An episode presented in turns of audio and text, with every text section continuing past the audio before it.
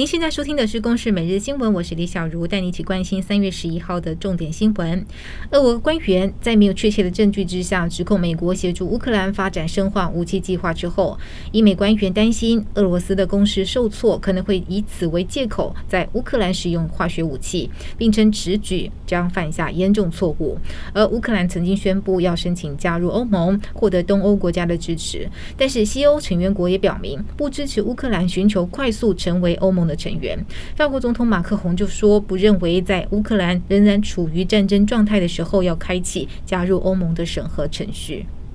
俄乌战事影响台海局势，美国国会也高度关注台海议题。美国印太司令阿基里诺示警，台湾可能会遭受到侵略，必须达到备战的水准。美国国防部也呼吁台湾要强化不对称战力，并且示警台湾，中共对台威胁比历年都大。而国防部长邱国正也表示，威胁大家都有看到，对国军是警讯，也会提高警觉。但是台湾维护和平不会轻启战端。国民党立委吴思怀昨天表示，韩国总统当选人尹锡悦部署萨德反飞弹系统是挑衅中国大陆，并不恰当。行政院长苏文昌今天就表示了，为中国大陆无力扩张、破坏和平赞同发声，甚至和中国大陆同一个鼻孔出气，都不是台湾的主流民意，也都对台湾很不好，只是长敌人志气，希望多一点了解台湾是最爱好和平的国家。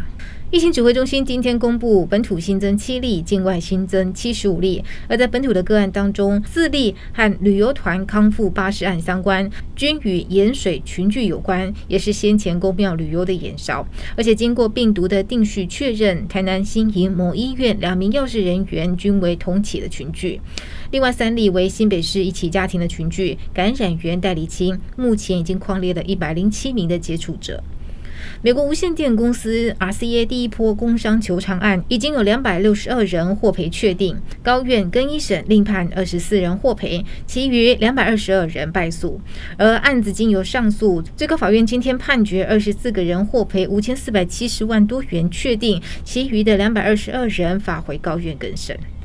台湾詹姓空姐与意大利富商争夺女儿的监护权，法院裁定由父亲单独行使八岁女童的亲权，将在十四号交付子女。但是女童最近写信给总统蔡英文和法官，希望能够留在台湾的亲笔信受到各界的关注。詹姓空姐也希望政府能帮忙积极争取法院暂缓执行，希望可以有转机。